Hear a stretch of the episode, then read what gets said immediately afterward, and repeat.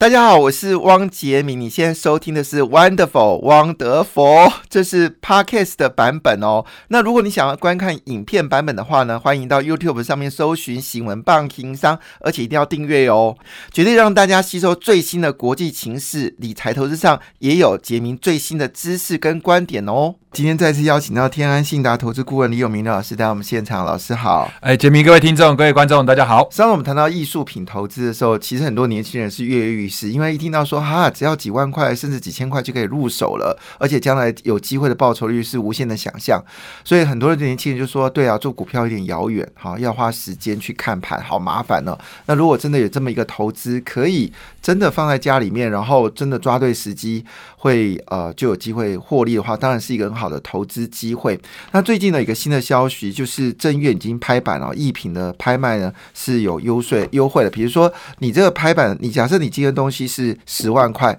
它不是拿十万块去磕税，而这十万块呢是乘以六个 percent，那大概就是六百块。呃，六 percent 六千块，六千块，那这六千块呢？好，再去扣二十 percent 税，也就是说，你这十万块呢，真正被扣到税的几率呢，只有一点二趴。好，那是大幅的降低了这个交易的门槛。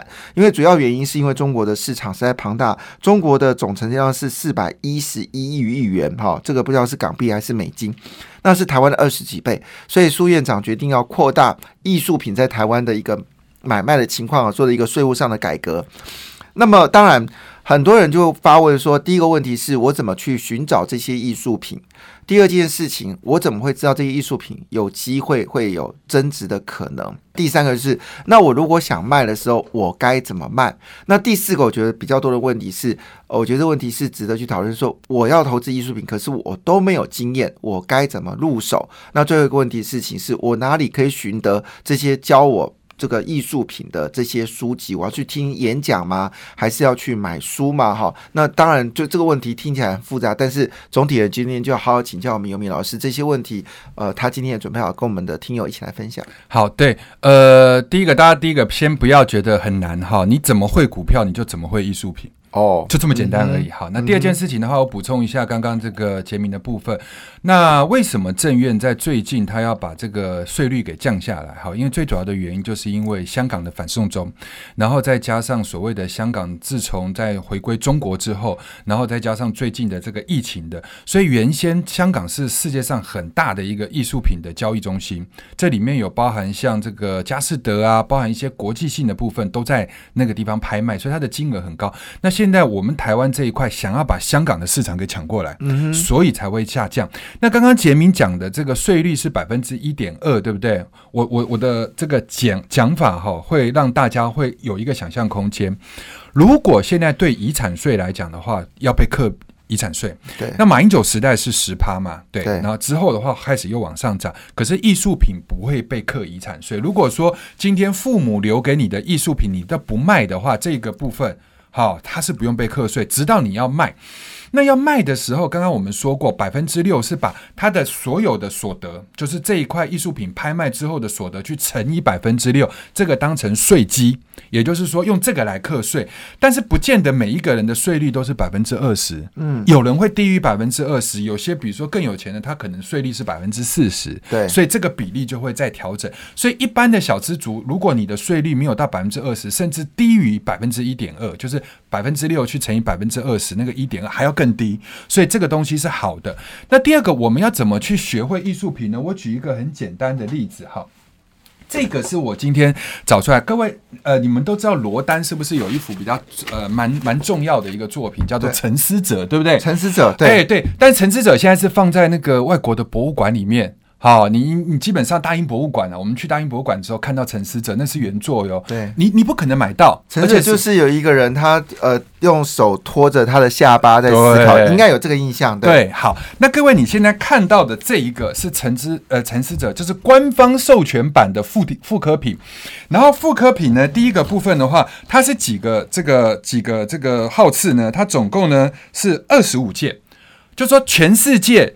以这一个沉思者为主授权出去的，然后复刻铜雕大概只有二十五件，那这一件是二十五件里面的第五件。好，那二十五件叫多还是少？很少。就以全世界的流量来讲的话，它只复刻二十五之后就不再复刻了。那它基本上的话，它算少。那它的拍卖价钱是多少呢？新台币九十五万到一百五十万，这么便宜。哎，对，所以你等于有世界上上亿价值的东西，但是你可能用一百万，好，我们假设不要说九十五这么低，一百五十到，因为拍卖价钱还会再更高，对不对？到两百，好，那这是一种选择。所以我要告诉各位的话，我刚刚讲了几个关键字，它的版数，它是一比一复刻吗？对，它基本上是一比一复刻的，就类似我们的故宫把它的东西复刻，但是它是限量。贩售，所以它以后还会再复刻吗？它以后不会了啊，那就全世界就这几就这一批了。所以这一批出来的时候，所以它的价钱就会上去。那什么时候还会在？而且是官方认证，官方认证的，因为这个都是在国际上面是有有要有证书的。好，所以原则上二十五就是我刚刚念到的。那多少以下叫做比较好的比例？以铜雕的这个情况来讲，二十五到三十之间以下。基基本上呢，这个是好的，尤其是大型的作品。那如果小型的作品呢，我们大概就是抓一百件。对，那如果版画的话，我们就抓两百件，就是这两百件以内的。基本上是 OK 的。你是说妇科的版画？妇科的，对，就是版画部分。但是要官方认证，要官方认证，因为这个东西都要授权出去嘛。好，所以刚刚我各位拿到的这一本书是什么书呢？就是各位，如果你怎么做股票，你基本上你可能是看电视嘛，对不对？或者是你基本上去买书，没错。或者是你去听一些法人说明会。那艺术品里面最重要的入门，你就去找拍卖会。拍卖会。那你找拍卖会的时候，比如说像这个的话，叫做罗福奥，它是台湾的一个公司。然后它每一年罗浮奥什么罗罗罗的话就是罗东的的罗啊阿福是福的福龙的福奥的话是那个呃奥美广告的奥美个罗福奥罗福奥对这个在书上它的英文叫 Revel 哎 Revel 对那那里面是中文吗？它里面的话是中文。中英中英对照对照，然后它这里书店买得到，呃，书店买不到，但是各位要去哪里买呢？每一年罗浮奥哈，它基本上呢在六月会有一个拍卖，然后在十二月会有一个拍卖。以前哈都是在那个市民大道的那个富邦富邦大楼，我知道，那现在都改到大直的那个呃怡华饭店。OK，哎，怡华饭店去对，所以原则上的话都是在那个怡华饭店里面去做，但你人就走进去，你去感受一下。真正的拍卖会的会长，那他前面都有送这个书。哦，他送你就直接拿了，送的，哎，你就直接拿了，你就直接看了啊。那第一次你一定要做功课，就说你自己看一看，哎，这个拍卖会上哪些作品比较热，你就把那个打勾。啊，你就把它打勾。那我怎么知道这作品比较热？你看他那个举牌的次数，就是很多人在电话下单或举牌的次数，甚至是他有超过五跳。所谓五个 beat 的意思，就是他从起拍价开始，然后一路就是有至少五个人出价。哦，那这样的东西就是热，你就把它标注出来。对，那有的时候热不代表价值。哦，就是大家现阶段在追的，不代表价值，对不对？但是至少它有市场的热度，就跟股票的热门股一样。对，那你记下来，等到它下一次价钱如果有压回跌下来的时候，因为你这段时间会做功课，你这个时候就可以锁定它。所以你不一定要去追高啊。这个第一个你要先熟悉哪些东西，这是市场上比较习惯买的一些方向。嗯，那第二个，刚刚如果各位去写那个罗丹的沉思者贵，对不对？对，我先介绍几个国际性的大师哈，就是这个部分的话也是。好，也是 Revno，哎，Revno 的部分，对，也是罗浮奥的部分。这是你在哪一期拿的？好，那这个的话是秋天的部分，应该是二零一九去年。OK，好，那秋拍的话就是十二月叫秋拍，然后六月叫春拍。它的封面很可爱，它封面有各式各样的。为什么呢？各位，这个东西就是大家很喜欢的公仔，公仔，所以它很便宜。然后公仔，对，上次有介绍公仔也是可以收藏的。那它呢？它也会在那个拍卖会场上面出书，但是它不会在拍卖会场拍卖，因为它会在拍卖会之前的网路就先竞标。是。但是他这个册子会印给你，那各位就可以去册子上面拿。号公仔哦，对，那这些公仔呢，这其中呢有几个国际性的大师，这个的话叫 Banksy，叫班克斯，因为他是非常重要的涂鸦大师。那这个作品如果你不认得的话，你说艺术品投资，你等于是门外汉。这个叫植花者，啊，植花者，对。那这个的价钱是多少呢？就是他手上有花，然后要植啊，植的样子很像那个我们在呃这个。呃丢炸弹游行的对游行画面那个丢炸弹的样子，但是他的炸弹不是炸弹，是花一朵鲜花。对他就是说，因为当时在北爱尔兰的这个所谓的恐怖攻击的情况之下的话，他看到的社会上有很多的冲突，但是他很想把那些恐怖攻击者、恐怖分子手中的炸弹变成花，然后把爱撒在人间。所以这样的一个作品的诞生，那因为他的画在国际间已经变得非常非常的有名，各位可以把它想象成他是在那种涂鸦界或者是在公仔界里面的马斯克，好，就是马斯克。对，如果各位马斯克马上精神起来，对，就是非常的天才，然后他会造梦，而且也很会行销，所以他的东西的话是多少钱？各位，五万到十万。但是我我跟各位讲，你觉得五万十万便宜，对不对？版画还是雕像？不是，它就是一个塑化作品，合成树脂的作品，合成树脂，它就是一个小的，可以类似像这样的一个杯子，给你放在桌子上的东西，哎，马克杯大小的东西，那它这样就五万多了，一组三个，因为它是从一万开始涨。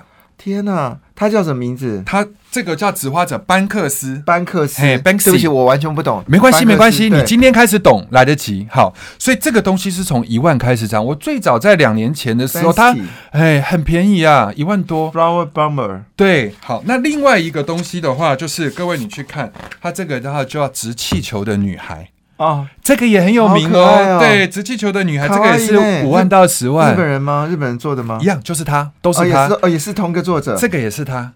所以一二三，这是他的三个经典的代表作品。哦，是。好，是 Basky 的。对，Basky 的部分。好，呃，直气球的女孩，拾花者。另外一个非常非常重要的，你不懂的话，大概人家也会说你是门外汉二的，叫 Cos。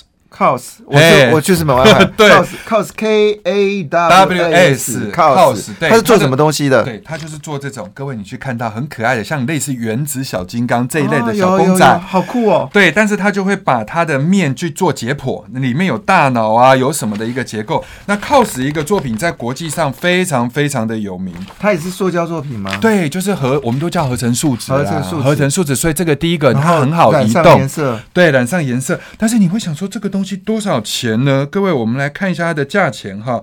它这边的一个价钱五万到十万，哈，一组吗？还是一个？一个，一个，一个五万到十万。那刚才那个植花者是一组，也是一个，一个，一个五万到十万。好，那你说还有没有更便宜的？那这这两个东西是必收。就是如果你要去做公仔的人，你要必收。一个是 Basky 嘛，哎，Basky，然后另外一个的话就是 Cos 的一个部分。对。那现在还有类似像这种，各位你去看这个叫日本的作家叫中村萌啊，对，中村萌，这个你常常会看到嘛，对不对？对。类似这种很萌的东西，那这种的价钱有有有一这个印象最深刻，就是好像一束，比如说一个一棵树里面的树人树人，或者一个玉米，然后中间有个人头，对对对对，很可爱，或者是它的头上面会长树。对，这个很日本风。对对，很日本风。这个叫什么名字？这个中村萌，中村萌，哎，中间的中村嘛。好，这个嘿，对，萌萌就很萌。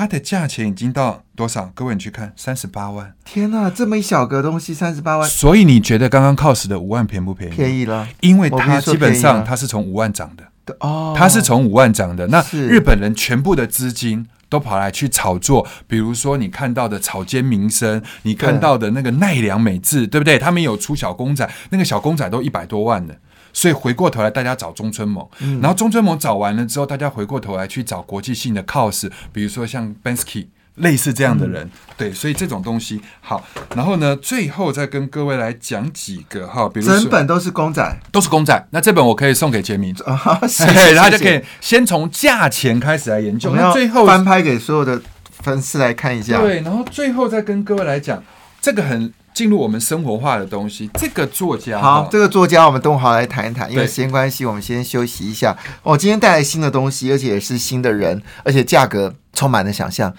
我觉得听到这个比听股票热血沸腾，不知道我们听友觉得是不是也是这样子呢？那也当然随机锁定我们的 podcast wonderful 啊，wonderful 啊，其实锁定。那我们今天非常高兴事情呢，我们有明老师在这边，然后他带来今天是艺术品的投资。那对很多的年轻来说，这是一个非常好的一个锁定机会。那我们接下来看，最近行政院通过了艺术品呢是可以立刻做另外的一个呃，就是税务。那最高税务是你拍卖金额的总价的一点二个百。百分点哦，那如果这是来自于你的父母亲给你的呃这个遗啊遗赠品或者是赠品啊，也不能说遗啊，爸妈还在或者赠品呢，这都不会有遗赠税的问题啊。所以这个对于这个市场来说，这是开了一个很大很大的门。那现在香港一年的成交金额是四百一十一亿啊，当然这个不晓得是台币还是美金啊，但是是我们台湾二十倍，所以可想而知的是，中香港的坠落，其实日本在想办法从香港夺取市场交易的一个重心哦，这也是他们兼议委哦已经宣布，就是希望在股票市场跟艺术品投资还有其他市场想办法取得这个香港的优势。那台湾呢是金管会是没有这个打算的啊，因为金管会自己说他不想做香港的香港的金融市场，那这个金管会是金管会了哈。那全世界只有我可以骂啊，就别人不敢骂金管会，因为不然执执照就可能出问题了之类的。好，但是呢，艺术品这个世界就很大了。那么苏院长也从善如流做的这个决定哦，可想而知哦，对很多的年轻人来说，他提出了一个很大的广告，很大的机会。我们在上一集的时候，我们上前半段的时候，我们谈到的就是，其实五万入手，可能他的未来想象空间是无远佛界哦。那这部分呢，我们今天有明老师又带了什么新的东西跟我们一起来谈谈呢？对，如果你觉得哈，像刚刚这个罗丹的沉思者很贵哈，一百多万，你觉得五万可能对你来讲你也怕怕的，其实还有几千的东西，还有几千的，哎，对。好，那我们来这边看一下哈。我今天带给各位看的这个，就是进入到大家的生活化的东西哈。这个艺术品的作家，好，这个雕刻家啊，叫做弘毅。那各位可能从他这上面里面，你会觉得好像有点眼熟，但是又不是那么有把握。蛮大师的。如果你在这个住台北的人，你到星光三月、新义计划区的星光三月，你会看到一只鹿。一只鹿，哎，一只很漂亮的，类似像这种彩色的鹿，对不对？这种彩色的鹿，哎，各式各样彩色的鹿，或者是看到一只鸳鸯，就是他的一个作品哦。好，那如的对，那如果你是住台中的人，你到草悟道，你到草悟道去呢，你就会看到以前的那个所谓励志啊，好，励志对面的草悟道上面就有放一只蜗牛，那这个蜗牛有类似这样，这客家花布的形式，对不对？好，这个作家。大概这一两年开始红，然后呢，台湾的要不要形容一下它的外表的画画者很特别？呃，对，它的部分各位可以红意是那个三点水的红，对，它的红三点水的红，交易的易，容易的易，台湾人吗？他台湾人哦啊，那他的作品的话，第一个部分的话，就是他这个很难呐，因为要做成这么圆的这个，它是用钢板。哦，钢板做钢板去凹成这样的一个圆形，而且完全没有任何的棱角，这基本上工艺。第二个，弯弯的鼻子，它要完全焊接到没有焊点。第三个，在涂上去的一个部分，这个地方的做工非常的复杂，因为。这个漆涂完了以后，它等于类似客家花布，而且它每一件作品涂的都不一样，嗯，所以它的雕刻品就不会有重复的问题。对，但它最有这个作家的长相是这样，很年轻哦，四十多岁，所以你收藏它的话，随着它变老了，年纪变大了，它那个价值就更出来。它长相就像那个一般我们在路上看到的人一样，对 对，它就是一个很普通的庶民哈。然后再来，它最有名的东西，因为它最早是从阿猫阿狗开始做，就是这个猫跟狗开始做，然后它。现在呢，慢慢的做出名声了之后，这个这本册子是日本的雕刻之声，这个在日本里面是数一数二前三名的博物馆，邀请他去。还有另外的话，他在前年才参加了旧金山，你去看到了旧金山里面去邀请他。放了十几件作品，然后就在旧金山的市政府前面。第三个，大家最有兴趣的就是华尔街。哦，华尔街在去年度的时候，跟艺廊的配合，把他的几件作品就放在华尔街的街头上。所以你不要以为华尔街只有那只牛哦，华尔街也有他。好，那我今天为什么要介绍他呢？因为他每一年呢，他都会跟礼坊，就是我们看到那个送礼品的礼坊，推出十二生肖。所以各位，今年是什么年？今年是鼠年，对不对？明年就是牛年，所以牛年它就会出小公仔，但那个小公仔是陶瓷的，那个小公仔多少呢？两千块啊，两千块，大概多小只？比比我刚刚说的那个班克斯的那个还要大。还要大，比马克杯大，比马克杯大了。但是它原原像是它的原型原原始的话，跟一个小朋友一样大。也没有没有没有小，对它原始很大，它原始的话大概一百二十公分以上，对，宽的话是九十，然后高的话一百二，所以它出一个小的，它出小的。那那个小的，各位你就要想，它是糖果盒。哦，他因为礼坊不是都在做那个什么饼干吗？糖果，它就是一个公仔里面放糖果盒，那一个价钱呢，从两千块开始，然后慢慢慢慢的，最近已经开始有一些比较好的材料，比如说它是瓷的，它不是陶的哦，它已经到了八千多哦。那那为什么我要跟各位讲两千多呢？你去收十二年。你鼠牛虎兔龙蛇马羊猴鸡狗猪，你全部给他收齐，因为他每个都有做。你把它收集成十二生肖，全收集完。哇，那不那你这样加起来的话，假设你每一年的平均成本叫做三千好了，因为它后来会涨价嘛，对不对？你知道那十二算出来的话就是三万六。啊哈，那三万六是在你十二年呢，不贵啊，又不是一次拿出来。没错。哎，那个拿到市场上，我认为应该有十五到二十万以上的。收集十二年了。对啊，你要收集十二年。好，可以够。反正你你你，反正就当生活中，你就当生活的一部分嘛。你就反正一边买一边收嘛，对不对？所以它这个里面全部像这个就是猴子香蕉，是对，类似这。样的东西，所以我今天跟各位来讲的这些，就是大家比较好入手的一些。那至于这些册子要怎么拿呢？你可以到艺廊去拿，但是艺廊你会怕走进去好像要付钱，是。所以原则上的话，应应该还是在拍卖会上，或者是在市面的这个这个书店，比如说你去到鸟屋啊，或到成品，它一定会有介绍一些艺术品的部分，你可以从这个部分来开始下手。当然，上网直接去登录一些资料是最快的。好，所以这是弘毅，弘毅。他是台湾新兴的这个呃，应该是雕塑家。他现在大概是四十二三岁左右，所以他的成长空间，他因为他现在已经窜出头来。对，而且你从市政府到官方到美术界到什么，大家其实都，然后再加上艺廊其实也很主推他，但这样他的东西其实跟李坊合作又都不贵。他是跟李坊合作的，他跟李坊合作，这是授权的，才会做出这么小公仔的。对对对对对，他大的作品，我跟各位来讲，那既然跟李坊合作，我们在李坊的门市店买得到他东西吗。当然买得到啊，所以他就入手变更容易了。你就直接去礼坊买了，对。哦，那当然你要到画廊去的话，可以拿到比较大的量，比如说我一次要二十件，礼坊不可能给你二十件嘛，画廊可能给你。但是你到礼坊的时候，礼坊可能会给你抽一点成，比如说画廊买的时候，假设叫两千，那礼坊可能就卖两千八，类似这样的概念。那但是问题是，他的画廊会是在他的画廊的话，因为我们节目不能有这个行销的部分，但是在仁爱路圆环，各位其实你上网的话去打弘毅。哎，他就会有代理的画廊哦，这样了解。还有各位，我提醒各位，艺术博览会一定要常去。像上个月啊，在那个世贸中心，好就有艺术博览会。那艺术博览会里面其实就有各种各家的这个作品。那弘毅当然就在里面，你可以去看看那个摊位里面的那个售价。像一般来讲的话，跟我比我大概一百二十公分高啦。好这样的一个作品的话，都已经从原先的六十万、八十万，四五年的时间。最早我看到的时候是六十万，二零一五年的时候是六十，现在那个作品的话，应该已经到了一百三十万。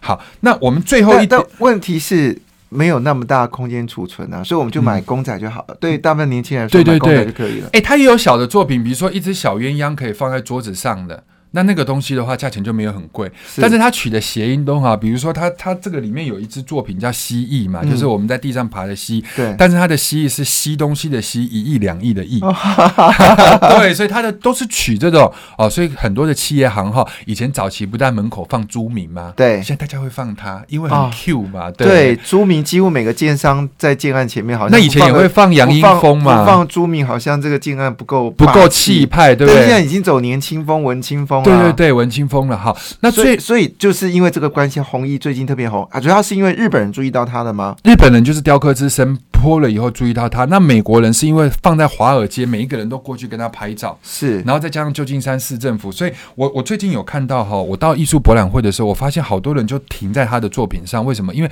他非常的亲民。就是因为你如果你看到他东西，那个色泽真的是很那小朋友就很喜欢，至少去拍个照。那这种东西就会进入我们的生活。那礼坊的东西是最好入手的，因为礼坊的价钱从三千到八千都有。对，哦，八千的礼坊是做饼干那个，做饼干那个，你就可以直接去拿。对对对。所以，那我好奇的是，有明老师，你怎么发掘到弘毅呢？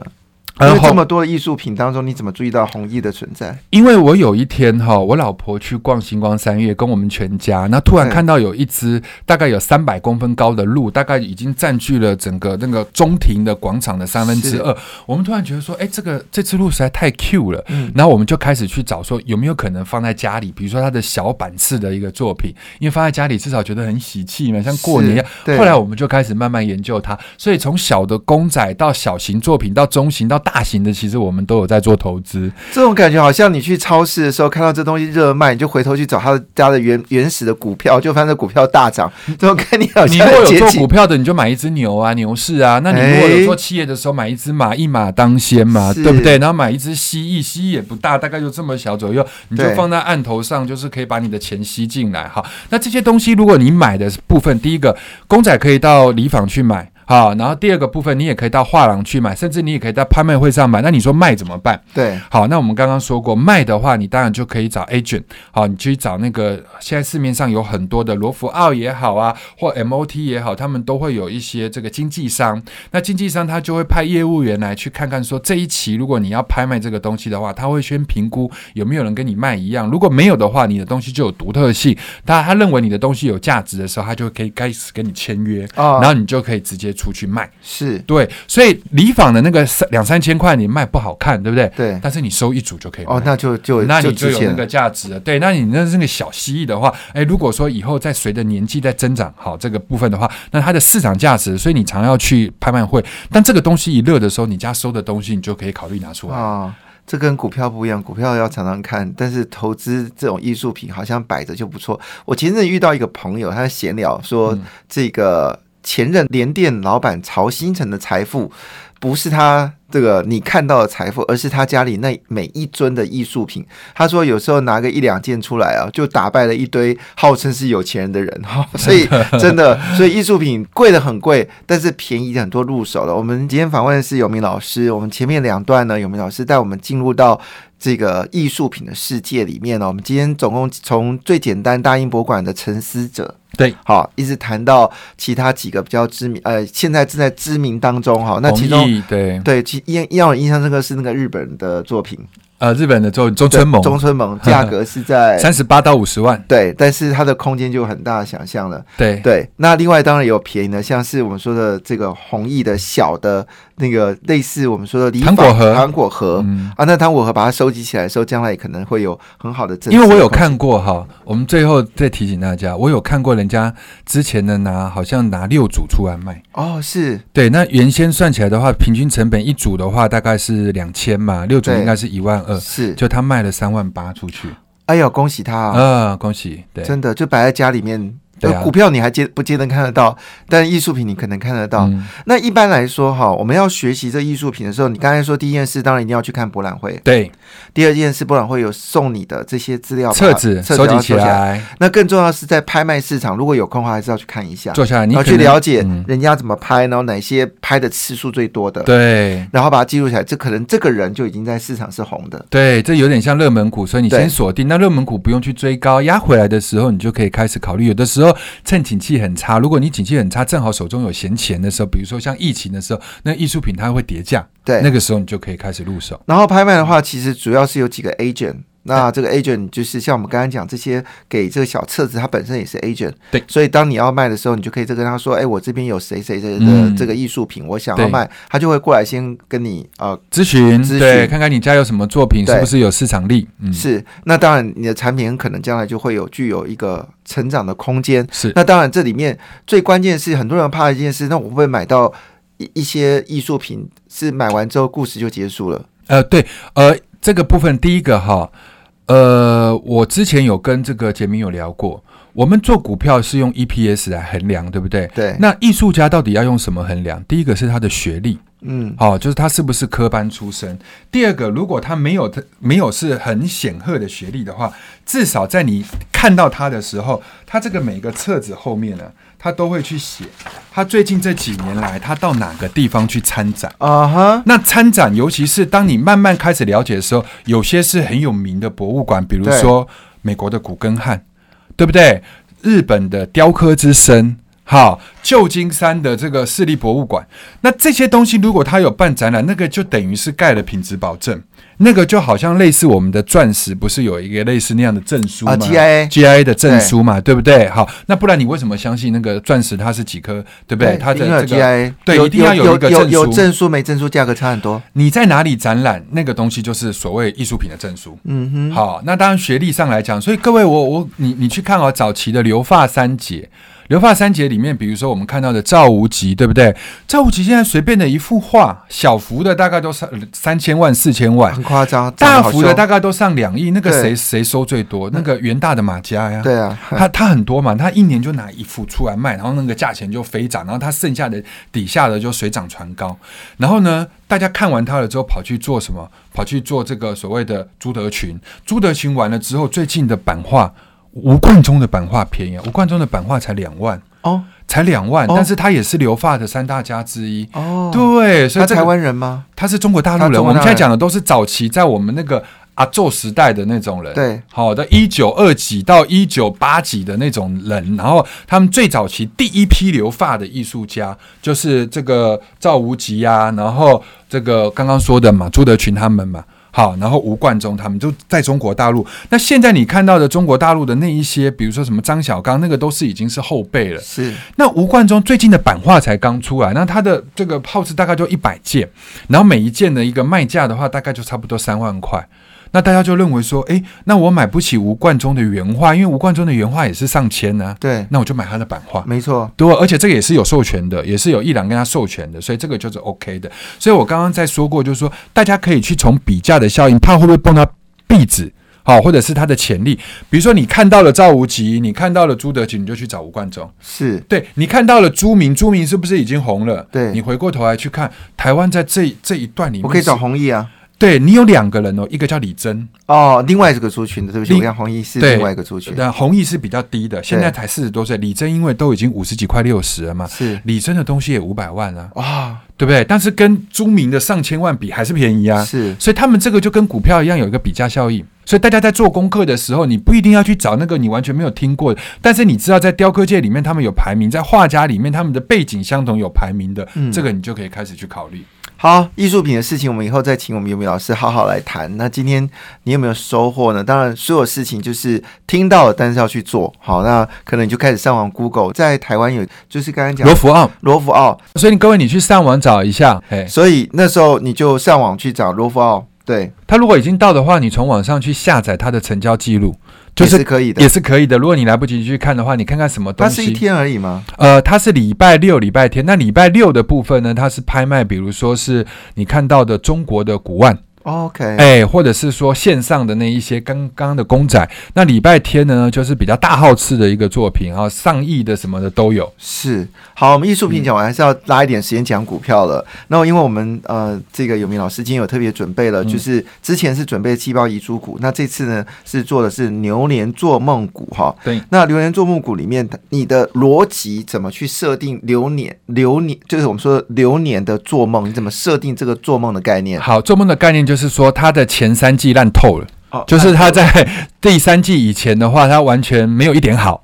好，所以它第一个股价一定是低基期，但是它开始从第四季到明年的第一季，它开始要准备出货了。哦，那这种东西呢，是之前不红的，现在未来一定要有的。我们举一个简单的例子来讲，电动车。哎，你不要看电动车的一个股票特斯拉真的涨翻了，但是我们之前，我我最早期在有台的一个这个节目里面，我讲特斯拉是三百块，但是三百块是什么？你在我这边讲的时候有三百块啊，我我那个三百块是分割前的三百，对对对，哦，OK。后来涨到多少？两千三。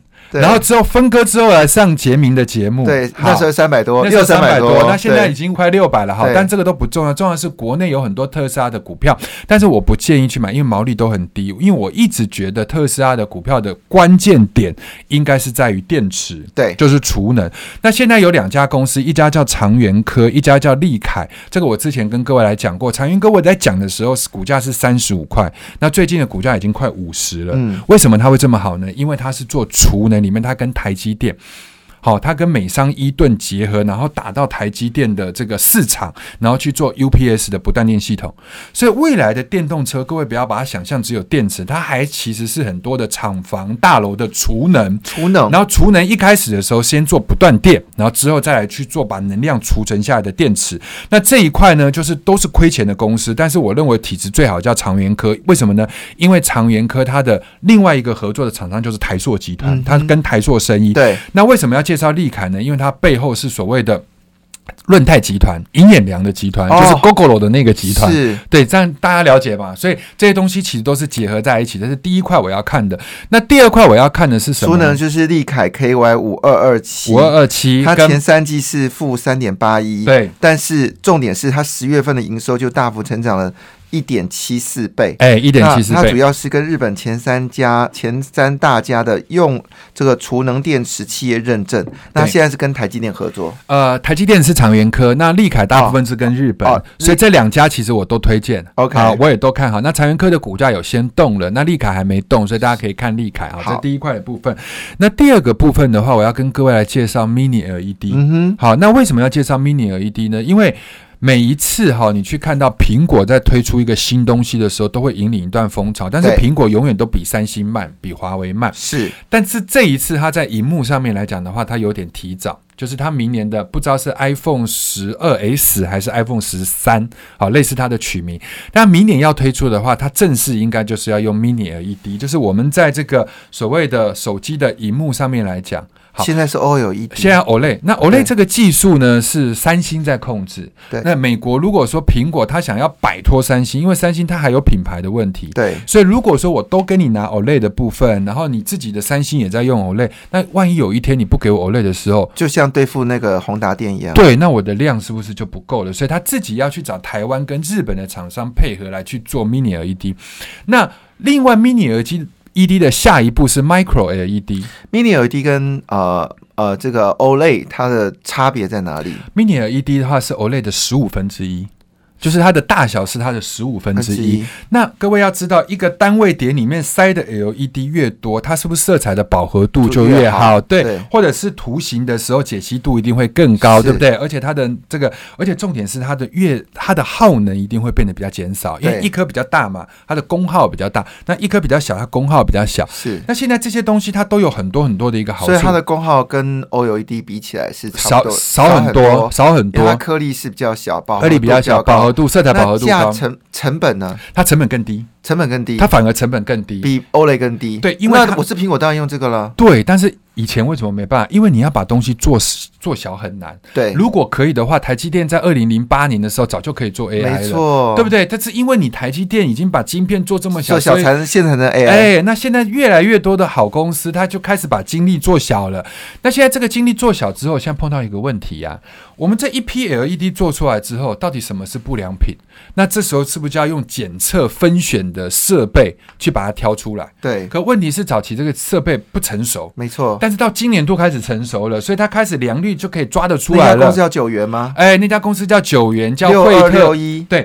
那这里面呢，我就会提醒大家，这里面有三雄，你就要轮流做。我今天列出来是六二六一的九元，因为为什么要列九元？因为九元它的它前三季的 EPS 是三点四五，然后配合它的一个股价的话，其实它五十几块的一个股票。便宜六十块附近嘛，对不对？所以它就变得很便宜了。宜。那它本身呢？第一个，它是做 LED Mini LED 的检测，它还有另外一个，我觉得在半导体里面很重要的材料叫做石墨烯。石墨烯，哎，它是石墨烯的材料，以后是很重要的一个介质跟导电的一个材料。所以九元是双题材。那另外呢，我之前在这个季报股里面呢，跟这一次的做梦股里面有一个叫六七零六的惠特。惠特好，那它前三季是赚了二点八六，是好，二十七号的一个股价是一百七十五，因为那天是涨停板。对，好，那算起来的话，它有点贵，可是你不要觉得它很贵，为什么呢？因为它是这个产业里面的股王哦，LED 的股王。对，此惠特六七零六，它是 Mini LED 的检测设备，跟九元是一样的竞争者。对，它应该是说。